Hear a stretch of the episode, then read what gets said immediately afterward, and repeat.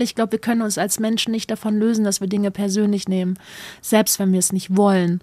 Ähm, bei mir ist halt das Problem, dass ich keine Künstlerfigur bin. Also zwischen der Person, die auf der Bühne steht, ähm, die Workshops anleitet und der Person, die abends nach Hause geht, ist, sind die Grenzen sehr fließend, ähm, weil meine Arbeit einfach äh, mein Leben ist.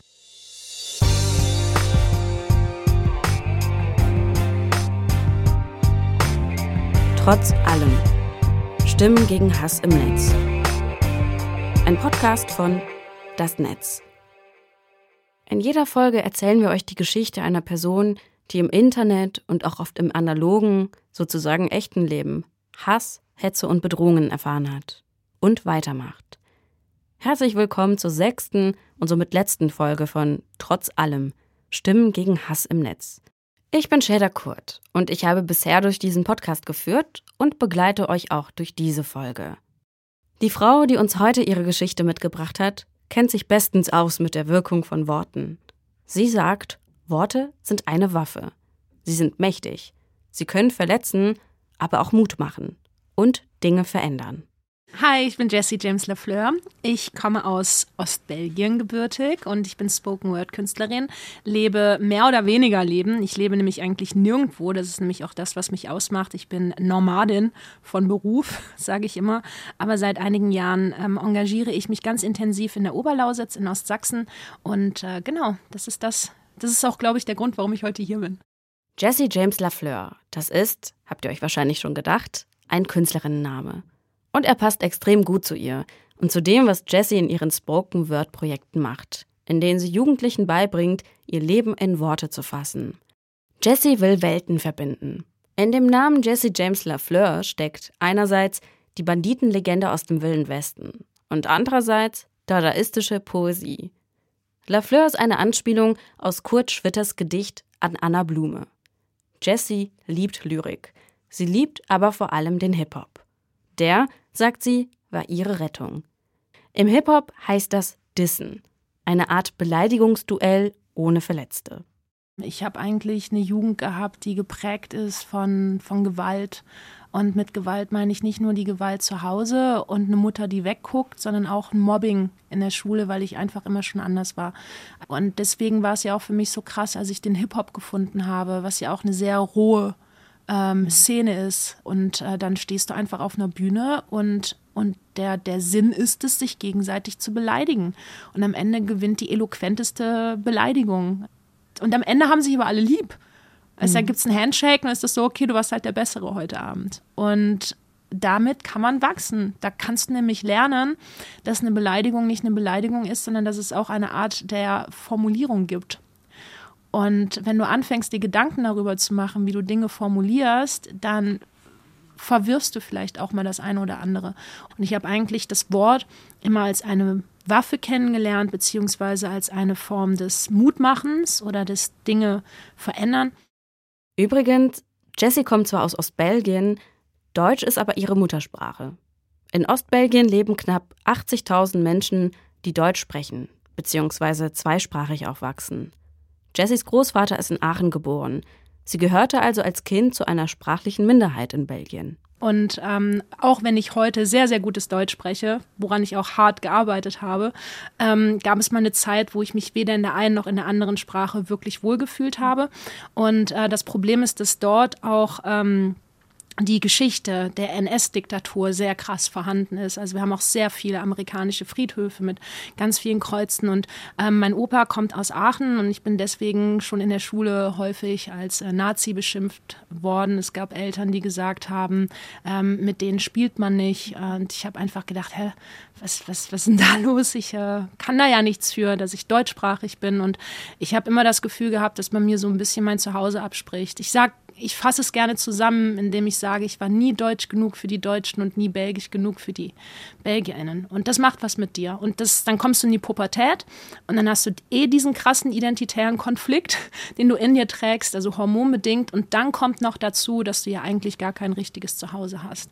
Und das hat bei mir eben dazu geführt, dass ich an irgendeinem Punkt mit, mit 16 ausgerissen bin und gesagt habe, dann halt eben keine Heimat.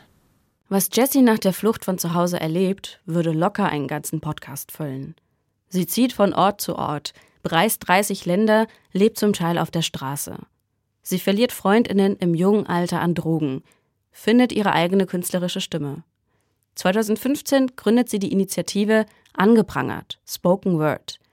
Eines ihrer Projekte ist der Prison Slam. 2015 organisiert sie zum Beispiel einen Dichterwettstreit in der Jugendstrafanstalt Rassnitz. Und wenn du Gewalt kennst, und das habe ich auch im Knast gelernt, dann gibt es immer nur zwei Wege. Entweder wirst du die gewalttätige Person oder du wirst zur Person, die die Gewalt ablehnst und tust dann auch alles, was du kannst, damit andere diese Gefahr, diese Gewalt nicht erleben müssen. Und das ist der Weg, für den ich mich entschieden habe. Dafür zu sorgen, dass Menschen nicht das durchmachen, was ich durchgemacht habe. Jessie hat also eine Mission, einen Auftrag. Sie will erreichen, dass Menschen ihre Erfahrungen in Worte fassen können. Auch wenn es schlechte oder gewaltvolle Erfahrungen sind. Es geht darum, die Hoheit über die eigene Lebenserzählung zu behalten. Vielleicht kennt ihr Poetry Slams, also DichterInnen-Wettbewerbe vor Publikum. Das ist in Jessies Augen etwas komplett anderes als Spoken Word. Jessie geht es um einen authentischen Ausdruck, nicht um Versmaß oder publikumswirksame Pointen.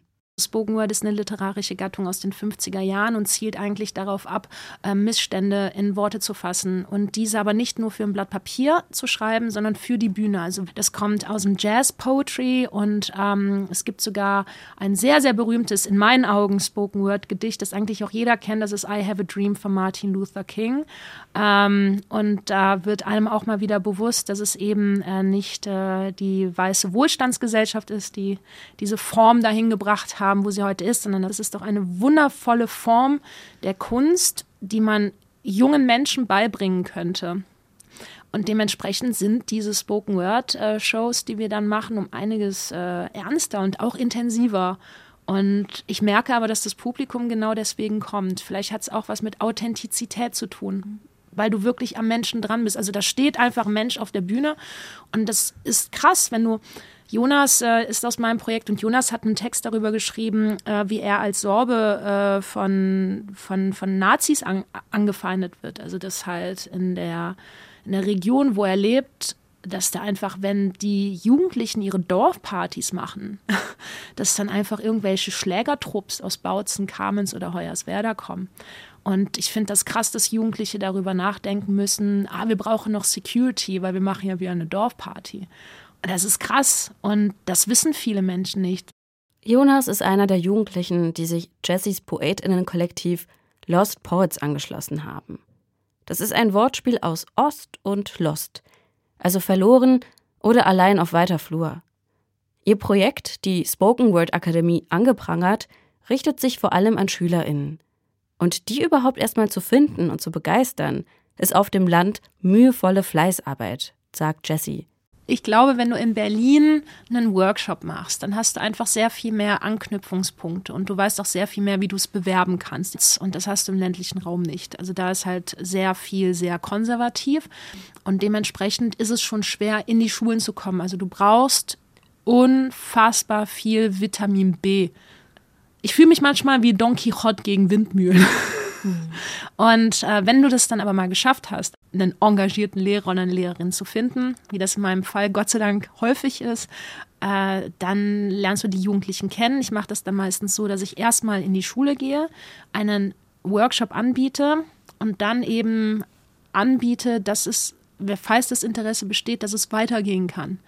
Und dann hast du immer aus so einer Klasse so drei, vier, fünf, die sagen, okay, hätte ich Bock drauf, ich schließe mich der Sache an. Genau. Und das ist halt, im Endeffekt ist es ein sehr viel Rumreisen. Du fährst halt auch in sehr viele Dörfer und Orte, wo es auch keine Bahnhaltestellen mehr gibt. Äh, ich habe keinen Führerschein. ich werde ganz oft von meinen eigenen Workshop-SchülerInnen abgeholt an irgendwelchen Bushaltestellen. Und, und ich glaube, ich, ich finde, das ist aber wichtig. Ich, das ist unglaublich wichtig. Und wenn die einmal dabei sind, dann bleiben die auch. Und ich glaube, das ist dann wiederum so ein, so ein Unterschied zu einer Großstadt, wo du ein Überangebot hast und wo es nicht viele Angebote gibt. Da ist man dann natürlich dankbar, wenn man sich so einer Sache anschließen kann. Was Jessie im Interview noch erzählt hat, es ist nicht nur schwer, an die Jugendlichen ranzukommen und eine Lehrkraft zu finden, die ihr Projekt unterstützt. Es gibt auch regelrechte Widerstände gegen ihre Arbeit. Und auf einmal bist du zwischen den Fronten, obwohl du ja eigentlich Ostbelgierin bist. Also du bist dein ganzes Leben lang mit dem Term Ost aufgewachsen, um jetzt eine Wessi-Schlampe zu sein. Ich denke mir so, das ist, das ist nicht cool. Ich kann mich, ich kann mich jetzt nicht mehr mit einer neuen Himmelsrichtung auseinandersetzen. Das geht nicht mehr. Aber das ist schon, das ist schon spannend. Und ich, also, ich habe einfach in den letzten drei Jahren gemerkt, egal was du tust, es ist falsch. Da bist du auch konfrontiert mit, ähm, wie soll ich sagen, Misstrauen, mit, was will die denn hier? Äh, ja, die soll mit ihrem Spoken Word, mit ihrer Poesie, soll die doch woanders hingehen. Und das ist für mich auch eine echt krasse äh, Erfahrung gewesen, weil ähm, ich hätte nie gedacht, dass es so dieses, dass es so diese schon fast Gewalt gibt, von wegen, wir wollen das hier nicht haben. Jessie hat in Görlitz und Löbau gelebt und ist dann weitergezogen nach Weißwasser. Das ist ein Ort in der sächsischen Oberlausitz, der vor der Wende über 38.000 EinwohnerInnen hatte und heute auf die Hälfte geschrumpft ist. Wenn man Weißwasser in der Google-Bildersuche eingibt, dann kommen ziemlich schnell Bilder von abgerissenen Plattenbauten, rauchenden Kraftwerkschloten und stillgelegten Kohlegruben. Vor allem junge Menschen verlassen die Region. Gerade die braucht es aber, wenn der vielbeschworene Strukturwandel der Braunkohleregion klappen soll. Und diese Menschen braucht es auch, um rechtsextremen und demokratiegefährdenden Kräften etwas entgegenzusetzen. Während die einen Sachsen verlassen, ziehen nämlich die anderen genau dorthin. Wir haben ja zum Beispiel schon in Folge 2 kurz über das Königreich Deutschland gesprochen, eine Reichsbürgerinnenbewegung, die in Sachsen Immobilien kauft. Das wird gleich noch eine Rolle spielen. Klingt alles also nicht nach einem Sehnsuchtsort, an dem man sich als Künstlerin nach Jahren der Weltreise niederlassen möchte. Ich werde ja auch ganz oft ausgelacht dafür, dass ich in Ostsachsen arbeite. Also es ist richtig krass. Entweder werde ich angefeindet, ausgelacht oder bewundert. Und ich mag alle drei aber nicht. Ich mag vor allem das bewundert werden nicht, weil das immer suggeriert, ähm, ich würde in eine Region gehen, in der man Affen beibringen muss, wie man Bananen öffnet. Verstehst du, was ich meine? Das ist jetzt was, oh, ist so toll, dass du das machst. Und ach, die Menschen, die brauchen das ja auch so vor Ort. Und ich denke so, oh mein Gott. Ich merke, echt so eine krasse Arroganz auch. Und deswegen habe ich auch angefangen, mich mit Ostdeutschland sehr viel intensiver zu beschäftigen, weil ich einfach gemerkt habe, es gibt da echt mehr Stereotypen, als ich gedacht hätte und auch mehr gegeneinander als miteinander. Und das spüren auch junge Menschen. Das spüren die. Ich habe und ähm, ich merke das inzwischen auch. Hätte ich nie gedacht. Ich hätte nie gedacht, ich hätte nie gedacht, dass, äh, dass in Sachsen einfach ein bisschen Kulturarbeit machen im Endeffekt so einen krassen politischen Effekt auf mich haben würde, der mich auch manchmal echt wütend macht. Was Jessie so wütend macht, all die Klischees, die immer wieder über den ländlichen Osten wiederholt werden. Kulturlos, trist und natürlich vor allem auch voll von Nazis. Als ob es die nicht genauso auch in Westdeutschland gäbe. Aber gleichzeitig ist da ja auch was dran. Das zeigt allein ein Blick auf die Wahlergebnisse. Schon vor der Gründung der AfD hatte die rechtsextreme NPD in Sachsen hohe Wahlergebnisse, zum Beispiel 9,2 Prozent im Jahr 2004. Ab 2014 trafen sich außerdem im Rahmen der sogenannten Pegida-Demos rechte AkteurInnen aus Deutschland und Europa in der Landeshauptstadt Dresden. Und bei der letzten Landtagswahl 2019 in Sachsen lag die AfD mit 27,5 Prozent knapp hinter der CDU.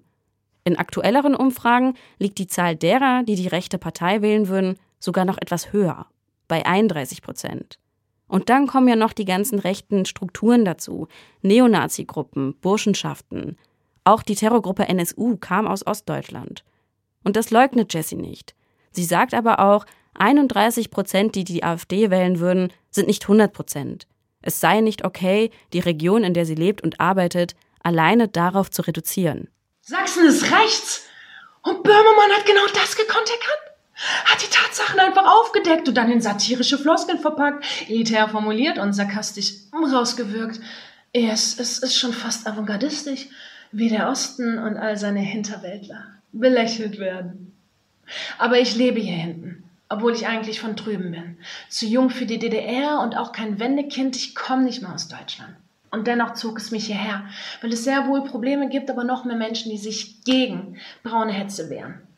Sachsen ist rechts und ich wäre blauäugig, würde ich das Gegenteil behaupten. Aber laut sind leider immer die Falschen, die Identitären, die Reichsbürger und die B96er So laut, dass alles andere übertönt wird. Und damit genau die Menschen in den Hintergrund rückt, die ein immenses Engagement betreiben, aber damit nur sehr selten die schick dekorierten Studios im Hipster-Style erreichen. Ja, es ist so einfach, hinter Sicherheitsscheiben gegen ein ganzes Bundesland zu wettern. Und wenn man selbst nicht betroffen ist, lassen sich traurige Tatsachen auch ganz schnell zu bitteren Witzen umdichten. Sachsen ist rechts. Aber ich lebe hier. Und es ist nicht immer einfach. Dabei bin ich weiß und das Einzige, was manchmal problematisch scheint, ist meine Weiblichkeit. Aber in den Kreisen, die mich aufgenommen haben, sind diese Dinge kein Thema, weil man sie längst thematisiert hat. Wo Antirassismus auf Queerfeminismus trifft, Anlaufstellen für Geflüchtete ein Ankommen ermöglichen, offene Räume und Jugendzentren ein Zuhause für die Trostlosen spendet. Soziokultur in Sachsen ist so viel mehr als nur Entertainment.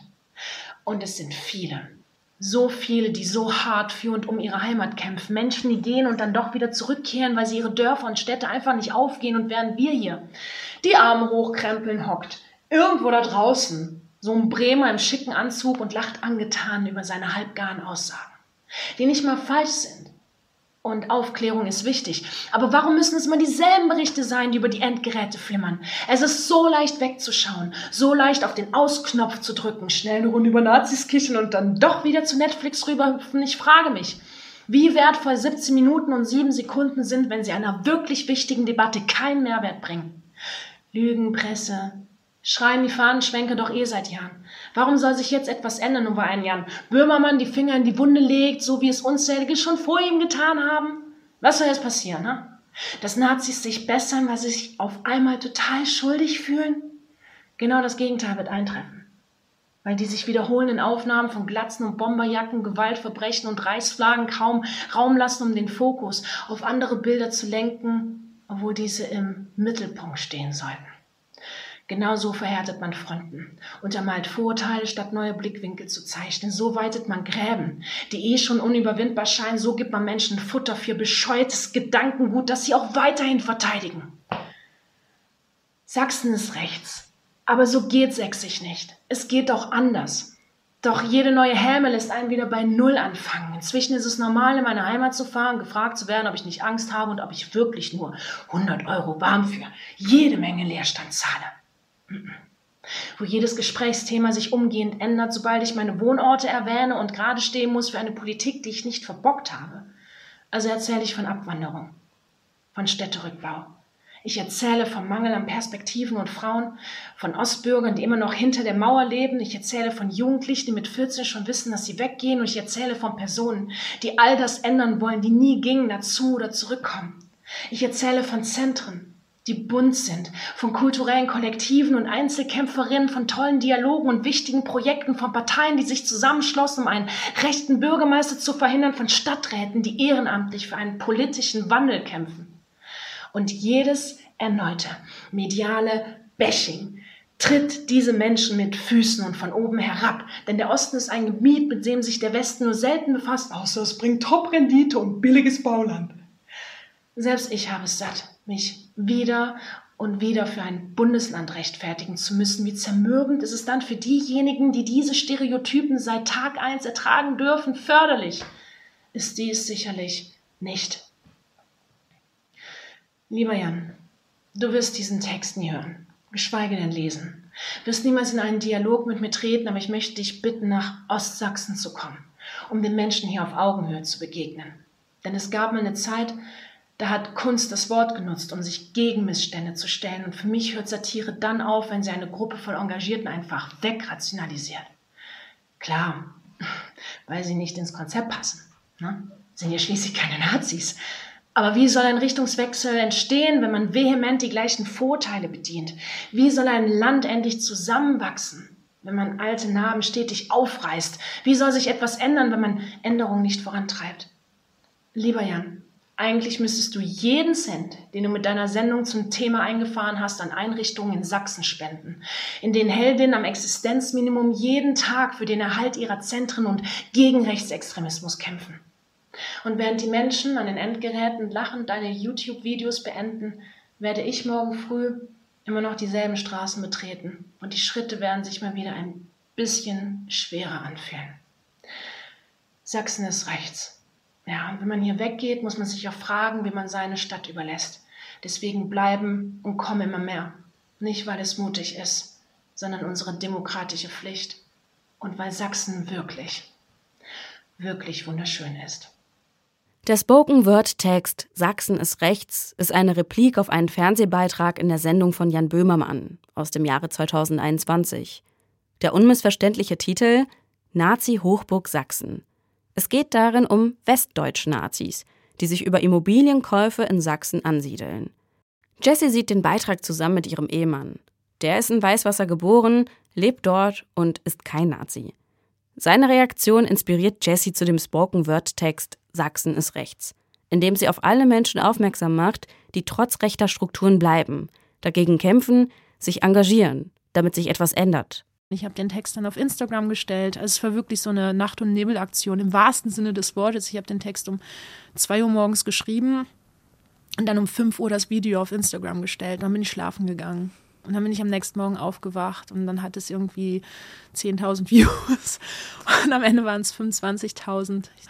Äh, und ich fand es halt spannend, weil in dem Text sage ich ja nicht, dass es nicht stimmt, was Jan Böhmermann sagt. Also ich habe nie gesagt, Jan, das stimmt nicht, hier gibt es gar keine Nazis und alle sind voll nett.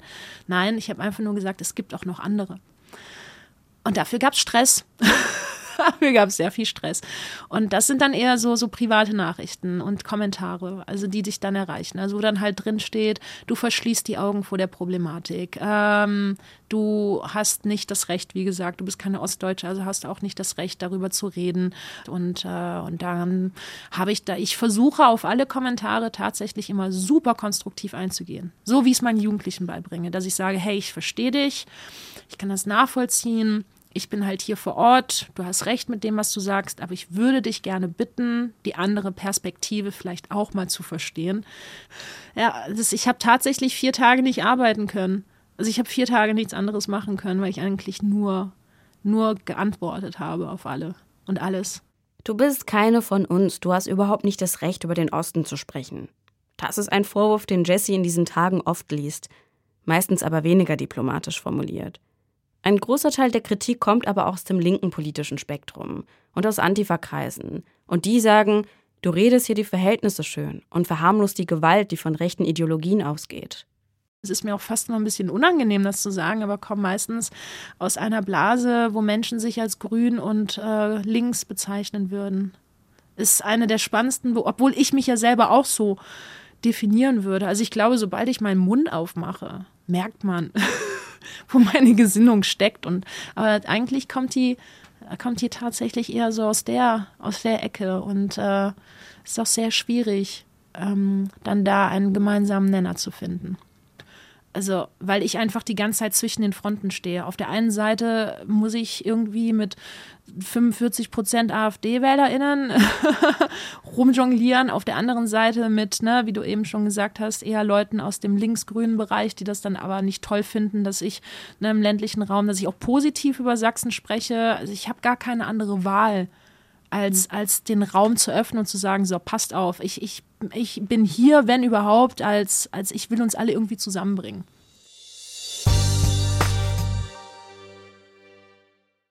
Mit dem Auto liegt Weißwasser übrigens nur eine knappe Stunde entfernt von Bautzen.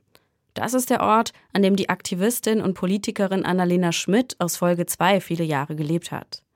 Annalena hat in ihrem Blog und auf Twitter über Nazi-Symbole oder Rassismus berichtet und hat dafür Anfeindungen und Bedrohungen aus dem rechten Spektrum bekommen.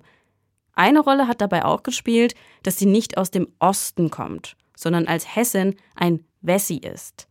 Genau diese Skepsis und Ausgrenzung erlebt auch Jessie immer wieder. Und als ich dann aber angefangen habe, da Veranstaltungen zu machen, als immer mehr Jugendliche zu unseren Veranstaltungen auch gekommen sind und ich immer präsenter war, da fing das dann an mit den Eltern, die dann sehr unangenehm über mich geredet haben, Gerüchte, die über mich in die Welt gesetzt wurden und am Ende bis zu einem Bürgermeister, der gesagt hat, dass er unser Projekt einfach nicht vor Ort haben will. Das ist krass. Und das ist dann leider, dann, das, das sind dann so Dinge, die sind leider nicht im Netz, die sind sehr analog. Und die sind auch sehr existenzgefährdend und die sind auch, also das ist schon krass. Er kann auch wirtschaftliche Existenzen zerstören. In der vorherigen Folge ging es ja um Shenya, die Influencerin und Unternehmerin, die fürchtet, dass nach einer Hasskampagne gegen sie die Verkäufe ihrer Kosmetikprodukte zurückgehen könnten. Jessie lebt hauptsächlich von Fördergeldern, die an Projekte und bestimmte Orte gebunden sind.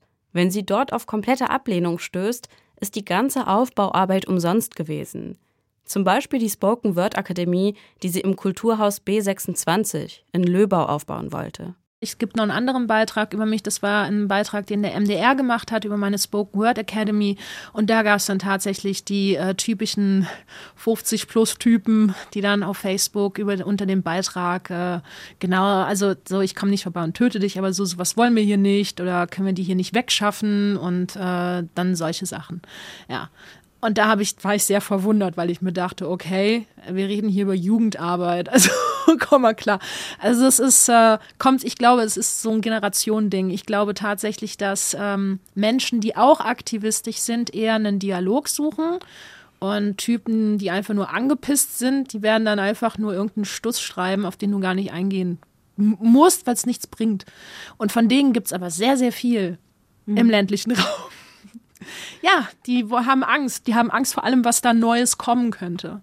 Und äh, diese Angst äh, ist dann meistens so eine gewisse Aggressivität, äh, die, die dann eben dazu führt. Bei mir sind das ja leider nicht nur Kommentare. Bei mir führt das dann ja auch dazu, dass gewisse Türen einfach geschlossen werden. Also, dass du dein Projekt gar nicht mehr machen kannst vor Ort. Wenn sie darüber redet, merkt man, dass Jessie viel darüber nachdenkt, woher der Hass kommt. Warum wird ausgerechnet sie zur Zielscheibe?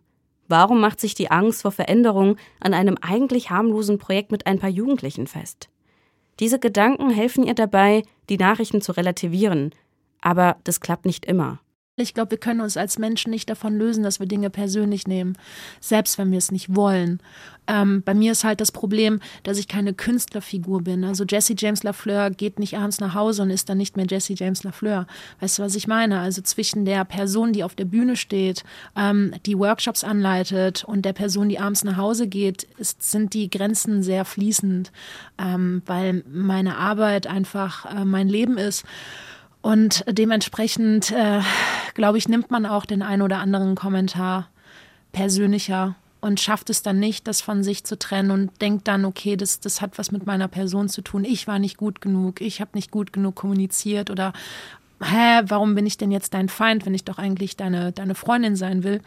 Ähm, und dann muss ich mir das immer wieder ins Gedächtnis rufen. Du bist diejenige, die gerade eine Problematik anspricht, die im, in, in, in Deutschland einfach zu wenig Raum bekommt. Ne? Also Ost-West-Deutschland, also dieser ganze Konflikt. Und ich glaube, dass das für viele zu viel ist. Und ich glaube, dass einfach ganz viele Menschen in dieser Anonymität des Netzes sich so unfassbar sicher und wohl fühlen, dass sie einfach ihren Frust, einen Frust, den sie meistens gar nicht mal gegenüber der Person haben, sondern gegenüber der Thematik. Und ich glaube, das ist das Problem, so dieses, ich habe die Anonymität des Netzes, da sitzt keine Person vor mir. Und ich glaube, dass das einfach sehr viel Freiheit gibt, ein Arschloch zu sein. Die Anonymität im Netz ist ein entscheidender Faktor für Hate Speech. Man kann sich hinter Fake-Accounts verstecken, muss keine Konsequenzen fürchten. Aber der Hass bleibt nicht im Netz. Wenn digitale Gewaltandrohungen zur Normalität werden und Menschen merken, dass es ihnen Erleichterung verschafft, ihre Wut zum Beispiel bei Facebook rauszulassen, wenn sie dann dafür vielleicht sogar noch Applaus von anderen UserInnen aus ihrer Blase bekommen, dann besteht die Gefahr, dass die Gewalt ins analoge Leben übergreift. Zwei besonders erschütternde Beispiele waren der versuchte Terroranschlag auf eine Synagoge in Halle 2019 oder der rassistische Anschlag in Hanau am 19. Februar 2020. Dazu hatten wir ja schon eine eigene Folge mit der Mutter eines der Opfer, Saib Temis Unwasch. Auch Jessie beobachtet diese Tendenz in ihrer Umgebung. Das sieht man ja auch zum Beispiel bei den ReichsbürgerInnen. Und so dieses, wir sind alle gemeinsam gegen etwas, wir fühlen uns sicher, weil ich stehe ja mit meiner Meinung nicht alleine da. Ja, und auf einmal hast du äh, so, so, so Gruppierungen, die auf einmal einen Putsch planen wollen. Und dann hast du das Schwappen vom Netz in die analoge Welt. Und das ist das, was ich manchmal sehr beunruhigend finde. Also ja, dieses Enthemmen, dass man im Netz enthemmt, kommentiert, darüber Gleichgesinnte findet, das Gefühl des, ich bin nicht allein mit meiner Meinung, weil ich nicht allein bin mit meiner Meinung, bestärkt das meine Meinung und ich glaube, dass dann so eine Meinung auch irgendwann, boom, in der reellen Welt sehr laut kundgetan wird. ich verstehe, dass wir hier über, über Hass im Netz reden. Wir dürfen halt nicht vergessen, dass dieser Hass im Netz im Endeffekt auch sich über das Netz in die Realität transportieren kann. Und das muss nicht eine Sachbeschädigung sein, das muss nicht ein Übergriff sein. Es reicht, dass eine Person einen Burnout kriegt, weil sie das einfach nicht mehr aushält. Und das dürfen wir nie vergessen, dass der, die, im digitalen Raum sitzen analoge Menschen aus Fleisch und Blut und ein paar Bots. weißt du, was ich meine? Und ich würde mir einfach wünschen, dass wir das immer im Hinterkopf haben. Ja, die Person da auf deinem kleinen Handyscreen, die ist echt. Und die fühlt was. Und der tut das weh, wenn du so mit ihr umgehst. Im Interview erzählt Jessie ganz offen, dass auch sie im letzten Jahr einen richtig fetten Burnout hatte. Das liegt zum Teil an der anstrengenden Arbeit und der Ablehnung vor Ort in der Lausitz, wo sie sich manchmal, wie sie gesagt hat, wie Don Quixote im Kampf gegen Windmühlen fühlt. Es hat aber auch mit dem Hass zu tun, der ihr auf Social Media und in den Kommentarspalten unter Berichten über sie immer wieder entgegenschlägt. Gleichzeitig ist das Netz für Jesse James Lafleur ein Ort der Vernetzung, der ihr immer wieder Kraft gibt. Also ich krieg unglaublich viel, viel Rückenwind für das, was ich mache. Und äh, ich glaube, sonst wäre ich auch nicht in der Lage, das zu machen. Ich hatte einen richtig festen äh, Burnout dieses Jahr wo ich dann auch wirklich richtig hart an meine mentalen und physischen Grenzen gekommen bin. Wie gesagt, Don Quixote und Windmühlen. So fühlt es sich eigentlich jeden Tag an. Und dann gibt es so ganz viele tolle Menschen, die mich dann einladen, wie ich schon sagte, zu Podiumsdiskussionen. Komm doch mal hier, rede mit uns. Wir bieten dir eine Bühne, weil du ein wichtiges Thema hast. Willst du drüber reden? Und diese Wertschätzung, boah, also sie macht was mit dir die macht was ganz Positives mit dir, weil du dir einfach denkst, ah, okay, es gibt auch noch Menschen, die sehen das Gute in deiner Arbeit. Und ich, ich glaube einfach, dass man auch gewisse Dinge aushalten kann, aber nur zu einem gewissen Extent und es braucht ein Gegengewicht. Wir leben nicht in einer rosigen Regenbogenwelt, wo immer alles positiv ist, aber es braucht eine Balance. Und dann hast du wiederum das, was ich eben schon erwähnt habe, das Gefühl des Nicht-Alleinseins. Du bist nicht allein. Da gibt es Menschen, die kämpfen genau in ihren eigenen mhm. kleinen Sparten, aber die kämpfen genauso sehr wie du. Und jede Person, die aufgibt, ist eine Person mehr, die aufgibt. Und das können wir uns in der Gesellschaft, in der wir zurzeit sind, nicht leisten. Und genau deswegen brauchen wir nicht nur den digitalen Raum. Wir brauchen den digitalen Raum, um den analogen Raum zu verändern. Das ist doch ein schöner Schlussgedanke für diesen Podcast wenn es in die eine Richtung funktioniert, wenn der Hass aus dem Netz in die reale Welt sozusagen überschwappen kann, dann kann es ja auch in die andere Richtung funktionieren.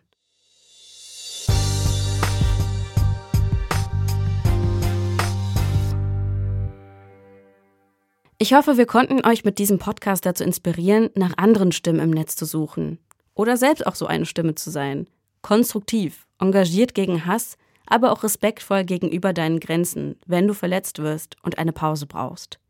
Was sich zum Glück mit dem Hass im Netz auch entwickelt hat, sind Unterstützungsangebote und Initiativen wie das Kompetenznetzwerk gegen Hass im Netz, eine zentrale Anlaufstelle, in dessen Rahmen auch dieser Podcast entstanden ist. Die Webseite des Kompetenznetzwerks haben wir in den Shownotes verlinkt. Wenn euch das Thema interessiert, folgt das Netz gerne bei Instagram oder abonniert den Newsletter. Alle Infos findet ihr auf www.das-netz mit doppelt-t.de. Und denk daran, wenn du selbst betroffen bist von Anfeindung, von Hetze, du bist nicht alleine. Wende dich an Hate Aid oder auch an die mobilen Beratungen, die es in jedem Bundesland gibt. Auf der Webseite von Das Netz gibt es ein umfangreiches Verzeichnis mit Projekten gegen Hass im Netz. Wir sind total gespannt, wie euch dieser Podcast gefallen hat. Welche Fragen habt ihr? Welche Anmerkungen? Welche Themen haben euch besonders bewegt? Schreibt uns das sehr gerne. Wir würden uns sehr freuen. Zum Beispiel könnt ihr uns per E-Mail erreichen. Adresse info at das-netz mit doppelt-t.de. Ich bin Shader Kurt. Danke fürs Zuhören.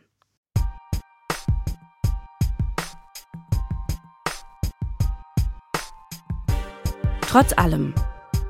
Stimmen gegen Hass im Netz. Ist ein Podcast von Das Netz als Teil des Kompetenznetzwerks gegen Hass im Netz gefördert im Rahmen des Bundesprogramms Demokratie leben. Idee und Konzept Nadine Brümme, Emina Arslan und Julia Kanzier von Das Netz. Moderation Shader Kurt. Recherche und Skript Franziska Walser. Produktion Kooperative Berlin. Sounddesign Joscha Grunewald. Coverdesign Shura Görmisch. Dieser Podcast wird unterstützt vom Bundesfamilienministerium im Programm Demokratie leben. Wir bedanken uns bei allen Protagonistinnen, die mit uns ihre Geschichten geteilt haben. Und bei euch fürs Zuhören.